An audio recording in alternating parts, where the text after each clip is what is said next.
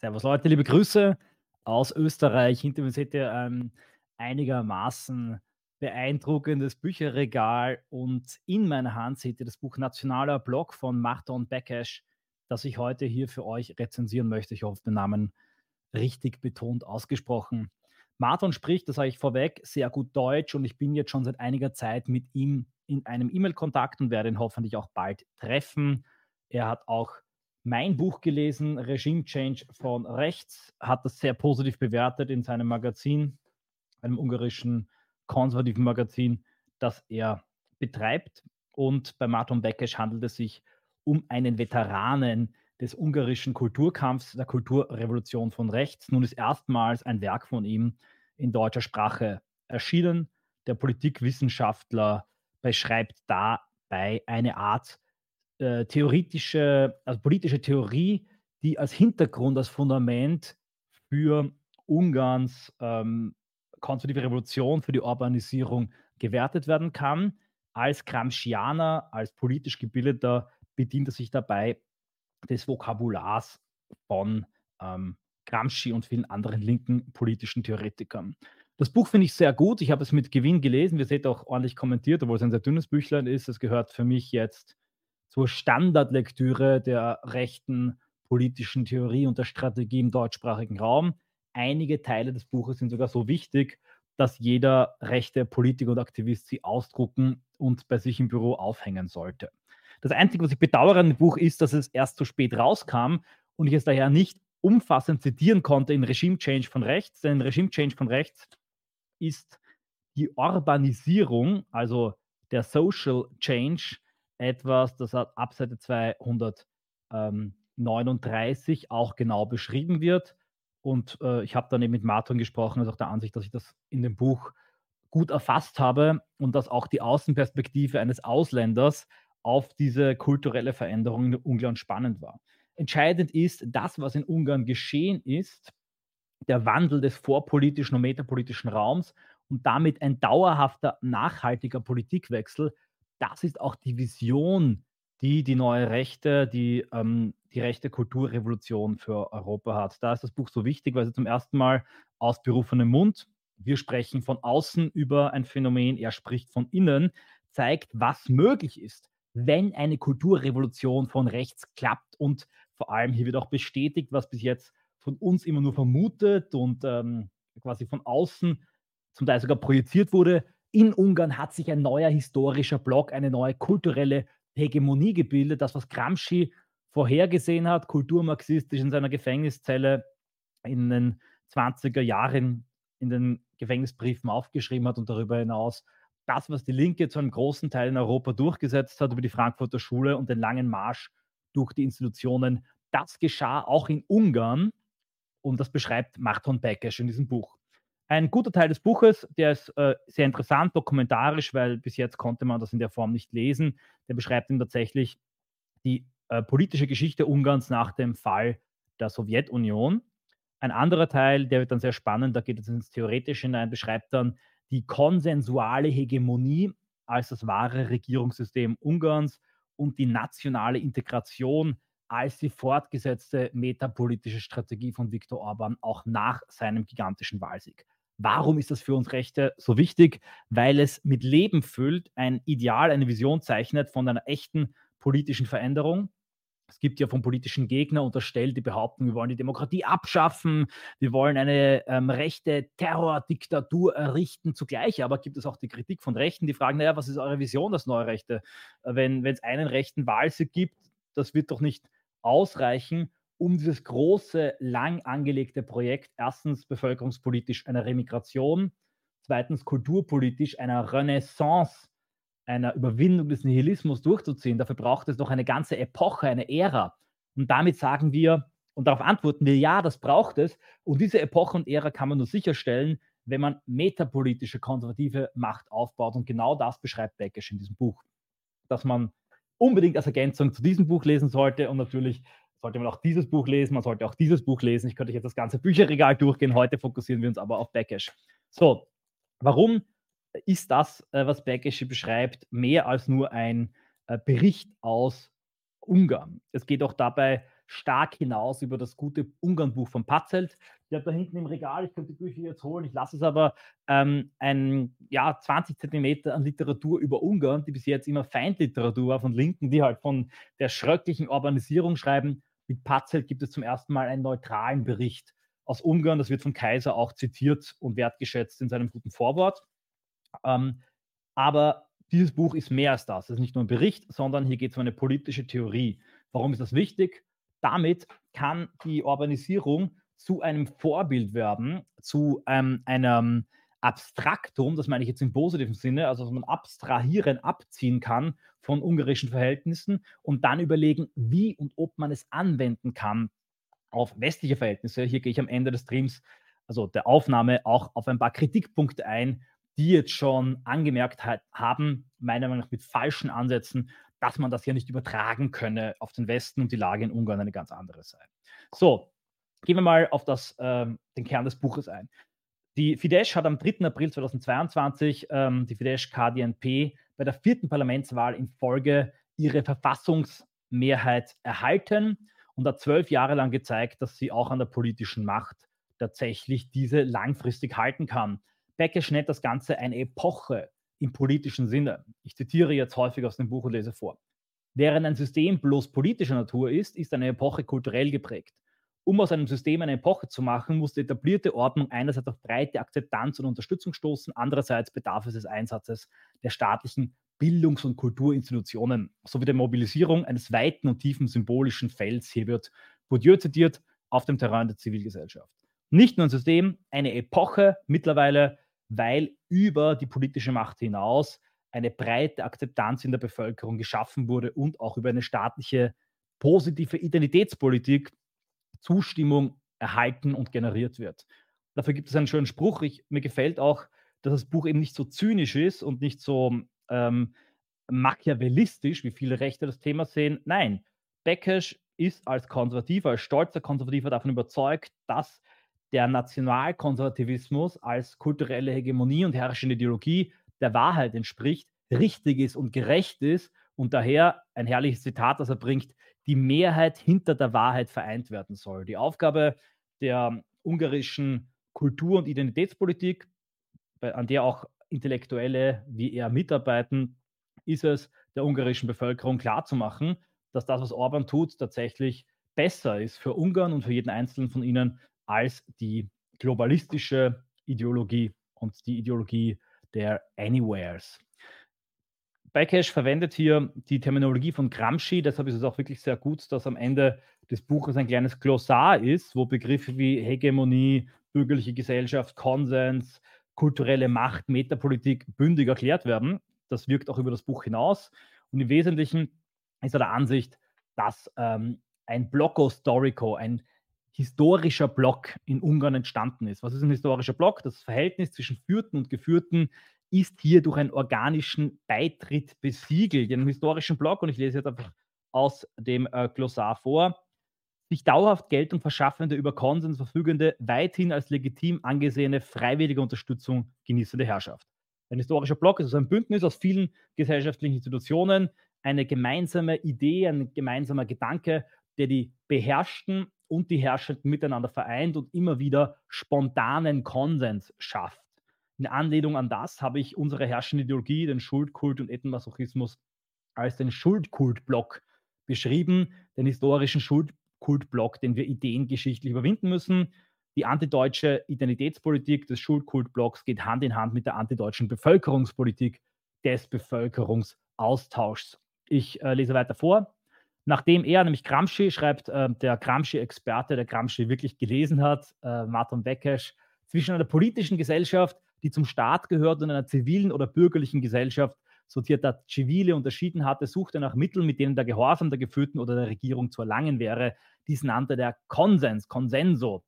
Es geht also darum, dass Gehorsam nicht automatisch erfolgt, sondern äh, die Demonstration der Notwendigkeit und Rationalität erforderlich ist, um die Zustimmung der Massen ständig zu generieren. Und wer meine Inhalte anschaut, mein Buch liest, sich mit meinen Theorien beschäftigt, nur darum kreist das Denken, wie schaffen wir es, diese globalistische Ideologie, diese globalistischen Satrapen die die metapolitische Macht im Land aufgebaut haben. Wie schaffen wir es, diese ständige Ressource an Legitimation, die sie aus ihren großen bunten Kampf gegen Rechts, Friedens, Volksgemeinschaftsaufmärschen aus ihrer staatlichen Rundfunkpropaganda generieren? Wie schaffen wir es, die Ressourcen zu kappen, damit tatsächlich ein metapolitischer Machtwechsel beginnen kann im symbolischen Feld, der sich politisch niederschlägt. Und äh, beschreibt das in auch der Geschichte der jüngeren ungarischen Politik. Es ging um die Achse und die Idee äh, der Schaffung eines von innen gesteuerten Ungarn, wie er schreibt. Und er schreibt eben auch ähm, zitierend die äh, neuere politische Theorie. Äh, es geht hier um die Theorie der Konfliktlinien von Lipset und Rockham. Er zitiert Somewheres und Anywheres. Er beschreibt, dass die große Konfliktlinie in Ungarn entstand aus den Globalisten, denen sich Liberale, aber auch die Marxisten angeschlossen haben und den Leuten, die ein von ihnen gesteuertes, souveränes Ungarn wollen, ein äh, Ungarn, das tatsächlich nur ungarischen Interessen dient. Darin sieht er auch die Essenz des rechten Denkens. Knapp von ihm gibt es auch eine Definition über Politik von rechts, also deckt sich auch im Wesentlichen mit dem, was Kra schreibt. Äh, ich zitiere, während die Progressiven mit unterschiedlicher Intensität die große moderne Trias von Rationalismus, Säkularisierung und Fortschrittsglauben vertreten, ist dies bei Konservativen nicht der Fall. Sie stehen unabhängig von ihrer Ausprägung, traditionalistisch oder libertär, rechts, rechts oder folglich, für eine organische Entwicklung, die Bewahrung der Werte, den Schutz des kulturellen Erbes und die Achtung der natürlichen Ordnung, die mit der Ordnung der Natur identisch ist. Es geht also ähm, darum, die progressive Ideologie als Marxismus, kritische Theorie, Aufklärung, Gender-Theorie zu kritisieren und das eigene Erbe zu bewahren und vor allem die Grenzen wie Becker schreibt, des physischen, geistigen und emotionalen menschlichen Daseins und der Natur zu betonen und anzuerkennen. Das ist ähm, das Kern des rechten Denkens und dieses rechte nationalkonservative Denken, das hat in Ungarn eine kulturelle Hegemonie errungen. Darauf möchte ich mich jetzt fokussieren. Das, was Orban ankündigte, nämlich mehr als ein ähm, Regierungswechsel, weniger als ein Systemwechsel, was ihm gelang mit seinem großen Wahlsieg und der Osterverfassung, das hat sich ähm, nach der Schilderung von Beckesch tatsächlich zu einem, einer derartigen Tiefe und einer derartig verwurzelten, ähm, äh, derartig verwurzelten Konsens ausgebreitet in der Gesellschaft, dass es, selbst wenn Orban einmal eine Wahl verlieren sollte, in Ungarn nach wie vor eine lange Wirk- und Schwungmasse hat. Also das System, was Orban geschaffen hat, geht über Orban und geht über die Fidesz hinaus es ist so stark, dass es im Moment der Fidesz als idealtypischen Vertreter dieser, äh, dieser metapolitischen Haltung den Wahlsieg schon viermal gesichert hat. Aber selbst wenn, und das geben auch Kritiker zähneknirschend zu, aber einmal verlieren sollte, niemand wird ewig leben und Politiker sein können, wird das Ganze Jahre und Jahrzehnte lang nachwirken, vor allem weil jetzt schon viele Generationen auch an Schüler, an Studenten, an Intellektuellen durch eine neue Kulturpolitik gegangen sind. Das beschreibt äh, Beckesch auf Seite 42. Äh, es gibt den Tag der nationalen Einheit, Einrichtung politischer Foren, Aufbau von Fernsehsendern, Unterstützung ungarischsprachiger Unis im Ausland, Nominierung von Abgeordneten aus dem Ausland auf der Fidesz-Liste für das Europäische Parlament, Einrichtung von Forschungsinstituten, die Säckler, also Säckler-Flagge auf Parlamentsgebäuden, zahlreiche metapolitische Akzente wurden gesetzt, damit in Ungarn die, der politische Machtwechsel sich auch kulturell niedergeschlagen hat. Damit endete das, was Bekesch die linksliberale Hegemonie in Ungarn nannte, äh, die sich ähm, nach dem Kommunismus etablierte, 2006 ein letztes Mal gewonnen hat bei den Wahlen und seitdem in Ungarn nichts mehr zu melden hat. Also ein, ein konservativer, ein nationalkonservativer, ein rechtskonservativer Sieg, der einen neuen historischen Block geprägt hat. Ich zitiere Be äh, Beckesch. Für ein Projekt der Größenordnung gilt nach Gramsci, dass eine angemessene politische Initiative notwendig ist zur Verwirklichung eines neuen, homogenen, ökonomisch-politischen, geschichtlichen Blocks ohne innerer Widersprüche.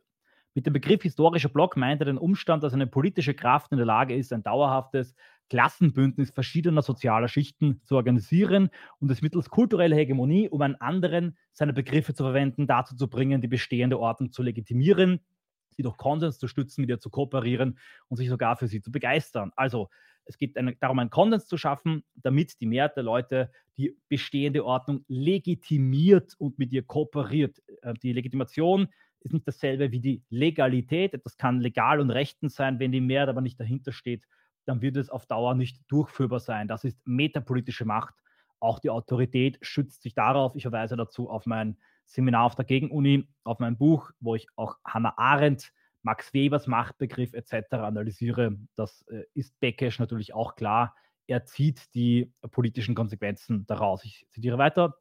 Somit ist es notwendig, dass seine Mitglieder durch irgendeine in, äh, gemeinsame Geschichte zusammengehalten werden. Die Partei oder das Parteibündnis, die das den historischen Block anführt, kann die Mitglieder der Gesellschaft durch ein Narrativ, das die gemeinsamen Werte trägt, zu einem Ganzen zusammenfügen. Es geht darum, ein, starke, ein starkes Wir-Gefühl zu schaffen, eine starke Geschichte, die aber nicht nur rein parteiisch ist, sondern einen großen Teil der Gesellschaft umschließt. Genau wie in Deutschland im Schuldkultblock dieser Gedanke, wir sind so schuldig, wir haben ähm, den Konsens, dass wir unser Haupt ähm, mit Asche bedecken müssen, dass wir gedenken müssen, dass wir eine Staatsräson haben, unsere Außenpolitik aus historischer Schuld begründen müssen. Das soll nach dem Willen der herrschenden Ideologie in Deutschland über Parteigrenzen hinausgehen, ein Konsens sein. Und wenn eine Person oder eine Partei an diesem Konsens rüttelt, dann steht sie hors la loi außerhalb des Systems. Und in Ungarn ist ein Konsens entstanden, der pro-ungarisch ist, der patriotisch ist und der national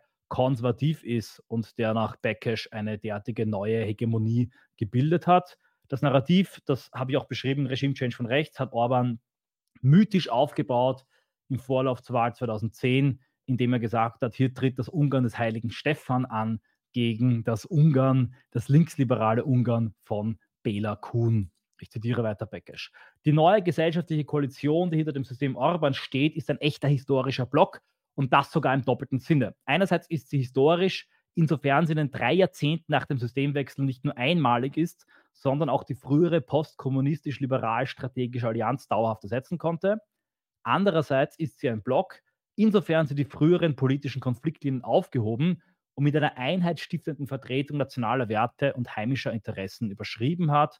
Also auch hier konnte die Spaltung der Gesellschaft überwunden werden. Jetzt kommen wir zu einem Kern des Buches, nämlich was ist der Sinn dieser, dieser ähm, Form von äh, legitimierter Herrschaft? Was ist das Ziel, das langfristige Ziel von Orbans Regierung und von der gesamten rechten Milieu in Ungarn, Beckesch nennt es die nationale Integration. Es geht darum, den globalistischen Kräften die Gesellschaft spalten wollen und äh, sind viele kleine Fraktionsgruppen, die Nationen ähm, spalten, atomisieren, miteinander in Dissens bringen wollen, sei es im Klassenkampf, im Geschlechterkampf der äh, trans- und sexualistischen Bewegung, aber auch durch den Import von Fremden und dann in den ethnischen Konflikten, die wir im Multikulturalismus heraufbeschworen haben. Das wollen die Globalisten, weil sie damit die Nationalstaaten desintegrieren und sie abhängig machen von supranationalen Institutionen, die dann die Ordnung wiederherstellen, die man vorher zerstört hat. Teile und herrsche. Und dagegen richtet sich im Nationalkonservatismus die Idee darauf, die maximale nationale Integration herzustellen. Becker schreibt. Seit mehr als zwölf Jahren richten sich alle sozialen, wirtschaftlichen und kulturellen Maßnahmen auf die nationale Integration, verstanden als die in der Nation sich vollziehenden Integrationsprozesse sowie, sowie die gesellschaftliche Integration als nationales Projekt. Das ist zugleich, Zitat weiter, der ultimative Konflikthorizont des 21. Jahrhunderts. Starke, geschlossene, organische Nationen, die einen eigenen Willen bilden können, sind ein Gräuel für die Globalisten, weil sie die nicht dauerhaft kontrollieren können. Deshalb spalten sie alles auf, flügen alles durch, schaffen atomisierte, wurzellose Massen an Konsumenten, die in nationalen Zonen mit immer sich angleichenden Mischbevölkerungen zusammenleben. Das ist genau die Herde, die Technokraten und Globalisten wollen. Das Gegenkonzept, eine Welt der Vielfalt und der freien Völker, das ist ähm, der, das andere große Ziel. Außenpolitisch wird das durch Multipolarität erreicht und durch ein Interventionsverbot für raumfremde Mächte. Innenpolitisch durch diese nationale Integration. Die ist nicht antidemokratisch, sie ist sogar sehr demokratisch, ich zitiere weiter Beckesch. Je mehr Menschen ein Interesse an der Existenz einer politischen Ordnung haben, desto stabiler ist sie und je größer die Unterstützung und Legitimität der Regierung ist, desto effektiver ist ihre Arbeit. Der Schutz des gesamtgesellschaftlichen Interesses und der auf Zustimmung basierten Zusammenhalt, das heißt das Fortbestehen der konsensbasierten kulturellen Hegemonie, stützen sich gegenseitig. Und das ist auch große Ärger der ganzen Linken und Linksliberalen, dass die Mehrheit der Ungarn Orban will, wieder und wieder wählen will. Und Orban braucht dazu nicht einmal ausländische NGOs. Er braucht dazu nicht einmal Antifa-Terror. Er braucht dazu nicht einmal maximale Zensur. Also hier bei uns kann sich die linksliberale Hegemonie nur an der Macht halten, indem sie mit Hilfe von den Silicon Valley-Giganten, mit Hilfe der Terrorgruppe der Antifa, mit Hilfe von gigantischen Geldmitteln unseres Staates und denen von Soros und Co. einen riesigen künstlichen Betrieb aufrechterhält, Menschen anstellt, Fördermillionen im Kampf gegen rechts, alle rechten Kommentatoren, also fast alle, wegzensiert und mit dem Straßenterror der Antifa die organische, längst überfällige Organisation einer Immunreaktion auf Globalismus, Bevölkerungsaustausch etc. unterbindet. Nur damit können sie diese Leute an der Macht halten, mit Terror und mit Zensur und mit Lüge und Angstmache in Ungarn. Braucht Orban das nicht und deshalb sind die Leute auch neidisch auf ihn und deshalb hassen sie ihn auch so sehr, weil das Beispiel Orban, Ungarn, nationaler Block, ähm, rechte Kulturhegemonie und nationale Integration zeigt, dass es auch anders geht. Dazu später mehr. Wie gesagt, Thomas Piketty wird zitiert und äh, Goodhart, uh, The Road to Somewhere, die Anywheres und die Somewheres. Und Ungarn ist im Wesentlichen ein, kleine, ein kleiner Witz von mir, so wie die äh, Kommunisten sagten, die UdSSR sei das Vaterland aller Werktätigen. Ungarn ist das Vaterland aller Somewheres. Es ist ein Beispiel und ein großartiges Beispiel dafür, wie ein Staat aussehen kann, nämlich nach wie vor urdemokratisch wenn dort eine patriotische, konservative, kulturelle Hegemonie entstanden ist. Damit behaupte ich in keinster Weise, dass in Ungarn alles perfekt ist.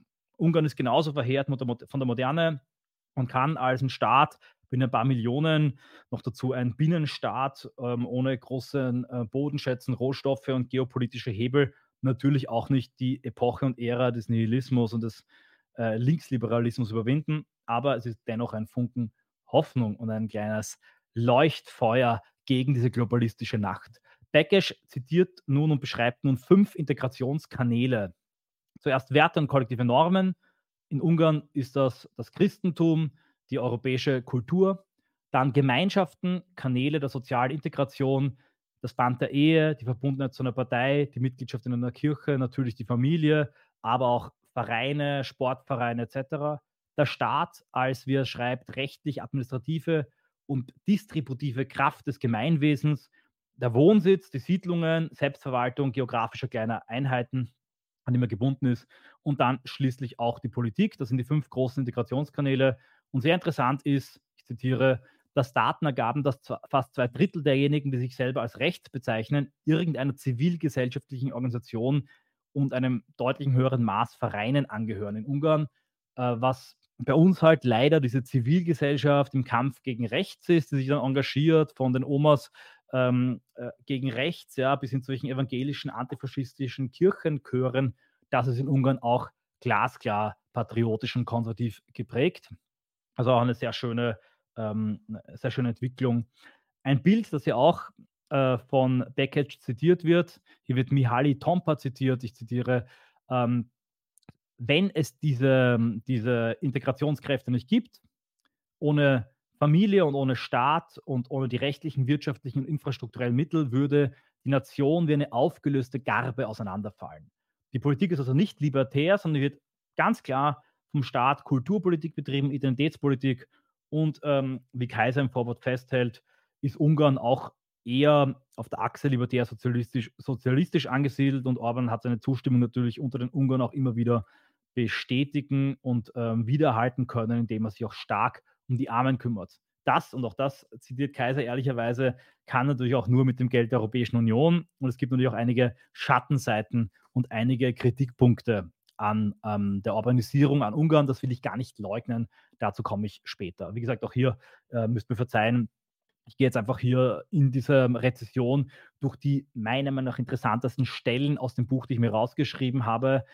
Das Ganze dauert deshalb auch ein bisschen länger. Ich hätte das natürlich konzise auf zehn Minuten zusammenfassen können, aber ich will euch ein bisschen auch aus dem Buch vorlesen und einen Eindruck geben, hier in die Tiefe gehen. Wer, wen das interessiert, äh, der soll das Buch halt selber lesen. Und wenn es euch zu lang ist, dann könnt ihr auch gerne ähm, meine Rezension, meine Kurzrezension auf der Sezession Netz lesen. Da habe ich die Essenzen des Buches meiner Meinung nach nochmal zusammengefasst. Ungarn hat auch das Problem der liberalen Metropolen, das beschreibt Beckesch auch. Also die Stadt Budapest ist eine äh, linksliberale Bastion, die auch jetzt noch nicht geknackt werden konnte, was insbesondere schade ist, weil es in Ungarn auch traditionell viele konservative Studenten gibt. Die ähm, Jobbik, als sie noch na sehr national war, hatte mal sogar ein Drittel der studentischen Stimmen an zahlreichen Unis. Aber hier über die Bewegung Momentum und über auch massive Investitionen fremder NGOs, Soros und Co. konnte man eine ziemlich starke linksliberale ähm, Kraft und Enklave in den Großstädten etablieren.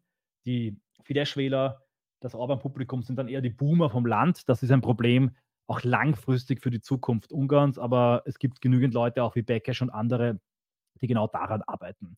Die integrative Energie, die so aufgebaut wird durch die nationale Integration, die muss auch entfesselt werden.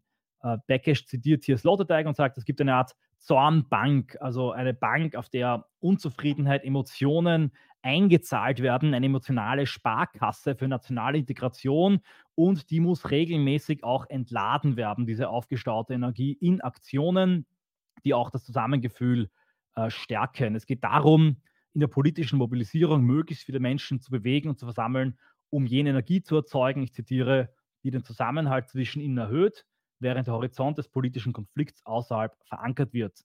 Das ist auch die Situation des ungarischen Volkes, das im Gegensatz zu Brüssel und Soros steht.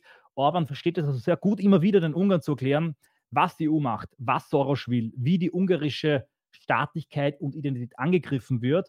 Und dieser Ärger und dieser Unmut in Ungarn, der dann nicht gegen, gegen die eigene Regierung geht, sondern gegen diese fremden globalistischen Mächte, wird regelmäßig in politischen Akten, außerparlamentarischen Akten, auch von der ungarischen Regierung mobilisiert, kanalisiert und materialisiert. Und da kommen wir zu ganz wichtigen Aspekten, eine, ein Kern und Schlüssel des Buches. Nachdem man einen politischen Wahlsieg errungen hat, den man, wie wir Metapolitiker wissen, nur erringen kann, wenn es vorher auch einen kulturellen Sieg gab. Das schreibt Kaiser immer wieder. In, ein guter Satz, der Gramsci zusammenfasst. Die Wahlen, ähm, die Wahlsiege sind eine Folge von metapolitischen Erfolgen vorher und nicht umgekehrt. Nach einem solchen Wahlsieg muss man aber, und das haben Trump versäumt, das hat die FPÖ-Regierung versäumt, das versäumt Meloni gerade, deswegen auch meine Kritik an der Melonisierung. Da muss man umso stärker und umso mehr metapolitisch arbeiten. Dann kommt genau der Moment, wo man im Bereich der Gegenöffentlichkeit, im Bereich der Medien radikale Schnitte ansetzen muss. Also die Lügenmaschinerie zerschlagen, die Gegenöffentlichkeit, diesen Journalisten, die äh, lange zum Teil nur mit Sweat Capital aus Idealismus heraus Unglaubliches geleistet haben. Denen muss man Institutionen, Mittel und Möglichkeiten geben. Wir fallen da vom Filmkunstkollektiv über den Heimatkurier bis hin zu Infodirekt so viele Leute ein, die unglaublich viel Fähigkeiten haben, Potenzial haben, tausendmal mehr Kreativität, Hunger und Fleiß haben als die ähm, feisten, ähm, in, in den Speckfalten des Systems sich wohlfühlenden System- und Mainstream-Journalisten. Aber was halt nie geschehen ist bis jetzt, ist, wenn eine rechte Polit äh, Regierung politisch in die Macht kam, dass sie dann das bestehende metapolitische Potenzial direkt mit den Mitteln, mit den institutionellen Möglichkeiten ausgestattet hat, dass sie tatsächlich eine große Macht entfalten. Trump hat nichts getan gegen Twitter oder für Twitter, als er Präsident war. Auch damals gab es schon einen Elon Musk, einen Peter Thiel. Erst als er die politische Macht verloren hat, fiel ihm auf, wie wichtig die metapolitische Macht war. Erst als er von Twitter gesperrt wurde, hat er Truth Social gegründet, Too Little, Too Late. In Österreich geschah leider unter der freiheitlichen ähm, Regierungsbeteiligung nichts, muss ich sagen, oder bis äh, wenig, zu wenig. Und auch jetzt unter den freiheitlichen Landesregierungsbeteiligungen geschieht meiner Meinung nach viel zu wenig. Denn Orban hat nicht erst post hoc, wie einige Kritiker fälschlicherweise glauben, metapolitische Veränderungen eingeleitet. Sein Wahlsieg, die Verfassungsmehrheit 2010 war das Ergebnis eines Aufbaus kulturpolitischer Macht. Dazu habe ich in meinem Digitalseminar die Urbanisierung auch einiges gesagt. Als Mitglieder bei MS Live Plus könnt ihr das anhören. Da gehe ich ein, äh, basierend auf einer linken Recherche auf Orban, der mit seinem ungarischen Millionär und vielen anderen Leuten eine ganze Serie an Radiosendern, Zeitungen gegründet hat, beginnend im Jahr 2002. Das war die äh, vorher noch Gegenöffentlichkeitsmacht, die Orban aufgebaut hat, also im ungarischen rechten Lager wurde so die Gegenöffentlichkeit, die Theoriebildung, die Gegenkultur stark aufgebaut. Das sind die fünf Bereiche, die ich in meinem Buch beschrieben habe. Und als Orban dann politische Macht hatte, hat er das sofort genau das bestehende Potenzial in Gegenöffentlichkeit, Gegenkultur und Theoriebildung genommen und es institutionalisiert. Und ein Beispiel dafür ist auch Martin Bekesch, der nicht nur eine Zeitschrift hat und Autor ist, sondern der auch der Kurator ist und der wissenschaftliche Beirat, ich hoffe, ich sage das jetzt richtig, für ein Museum in Ungarn. Äh, ich zitiere hier, er arbeitet seit 2014, also vier Jahre nach der Urbanisierung, als Forschungsdirektor der antitotalitären Gedenkstätte Haus des Terrors in Budapest. Der ist quasi ein Museumsdirektor. Stell dich mal vor, ein Museumsdirektor ist ein junger, patriotischer Gramscianer und Rechter. Das hat Orban gemacht und das macht die Urbanisierung aus und hier versagen unsere westlichen Parlamentspatrioten ein ums andere Mal. Zwei Werkzeuge, die nach dem Wahlsieg weiter metapolitisch gewirkt haben. Volksabstimmungen. Ich zitiere. Als erstes ist da die Institution der Volksabstimmung, die die derzeitigen Regierungsparteien 2008 als Oppositionskraft gewonnen haben.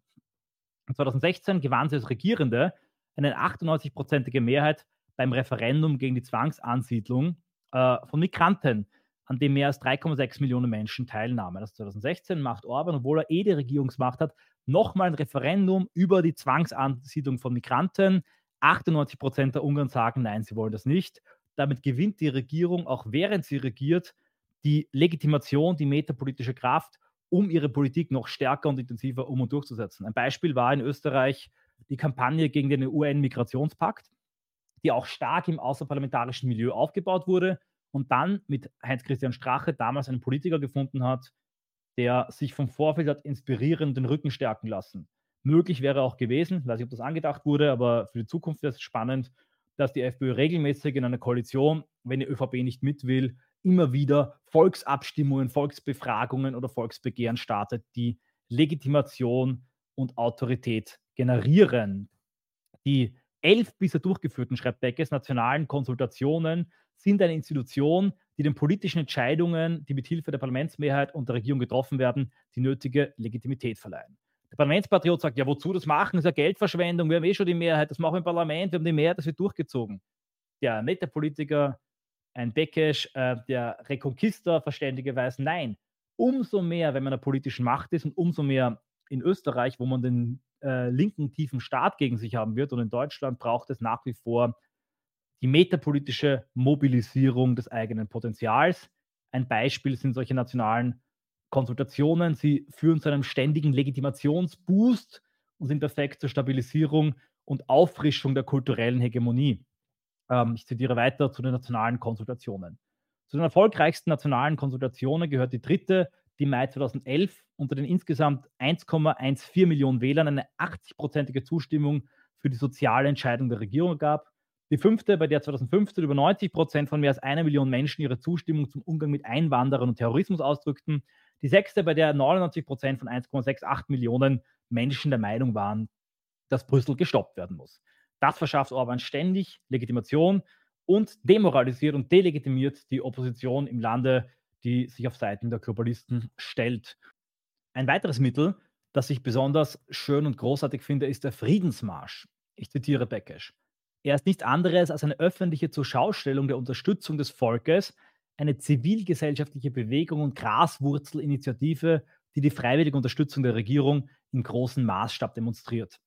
Er tritt jedes Mal für die ungarische Souveränität ein, wenn sie durch eine äußere und mit dieser verbündeten inneren Kraft bedroht ist.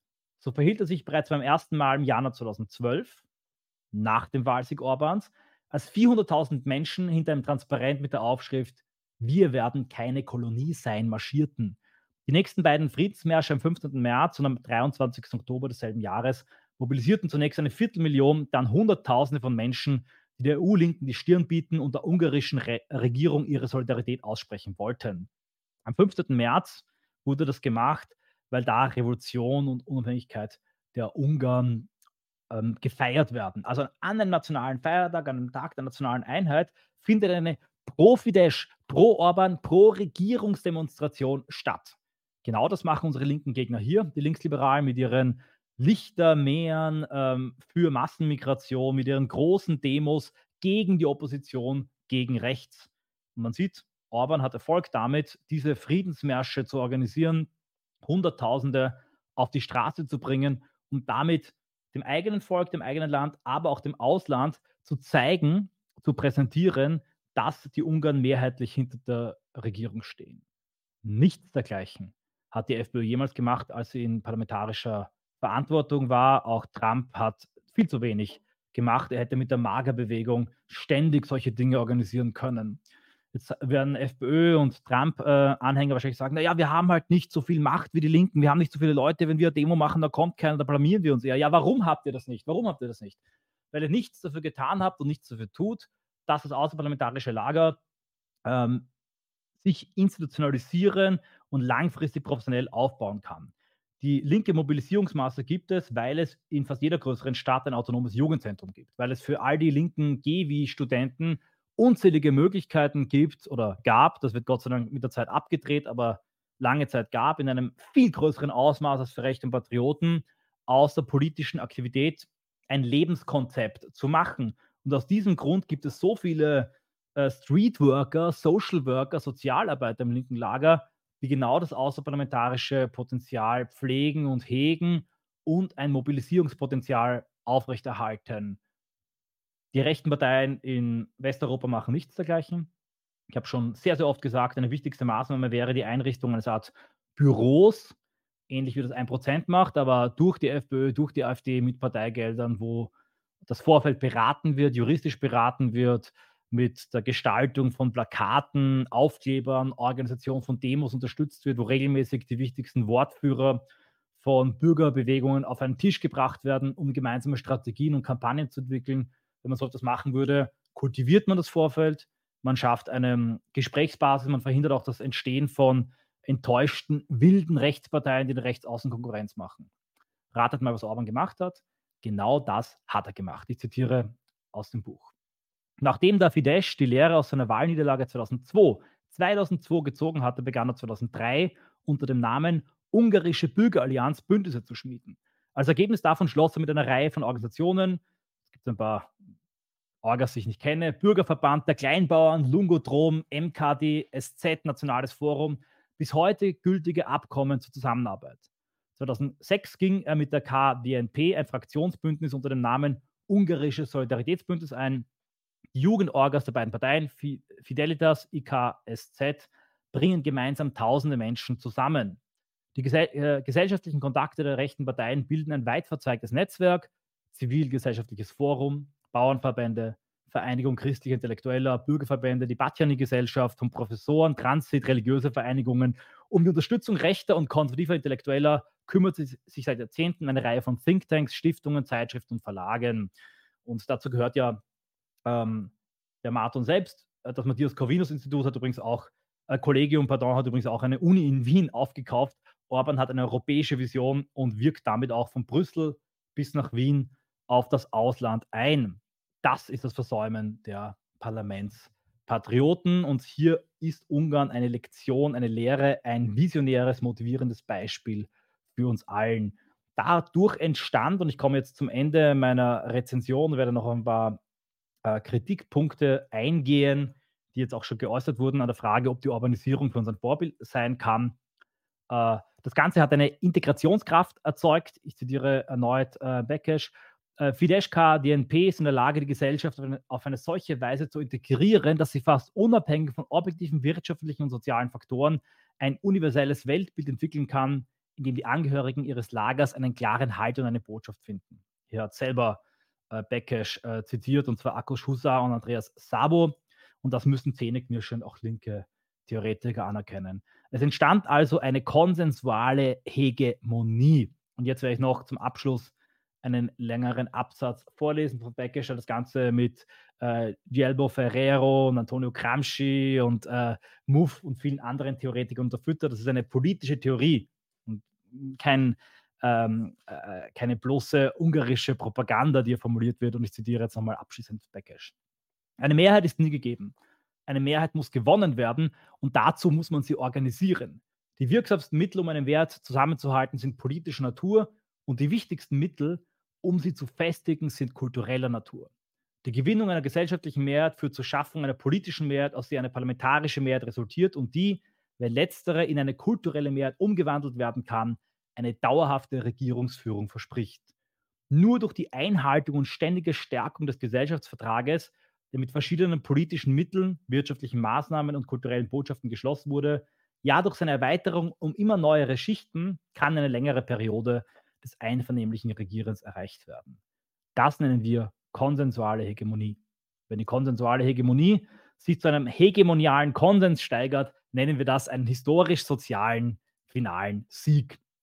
Das äh, ist perfekt zusammengefasst und das sollte sich jeder rechte Aktivist und Politiker an den Badezimmerspiegel hängen. Es ist für mich auch ein kleiner Schlussstein, eine notwendige Ergänzung zum Buch Regime Change von rechts, weil es eine Art äh, Vision formuliert, jenseits von bloßem Reformismus und kleinen Reformchen, nationalkonservativer, also liberal-konservativer, bis hin zu den Umsturzvorwürfen und zum Teil leider auch Fantasien von einigen Altrechten. Was wir wollen, ist äh, kein Systemwechsel, aber auf jeden Fall mehr als ein Regierungswechsel, kann man Martin Beckisch zitieren. Äh, und jetzt kommt auch ein kleiner Unterschied.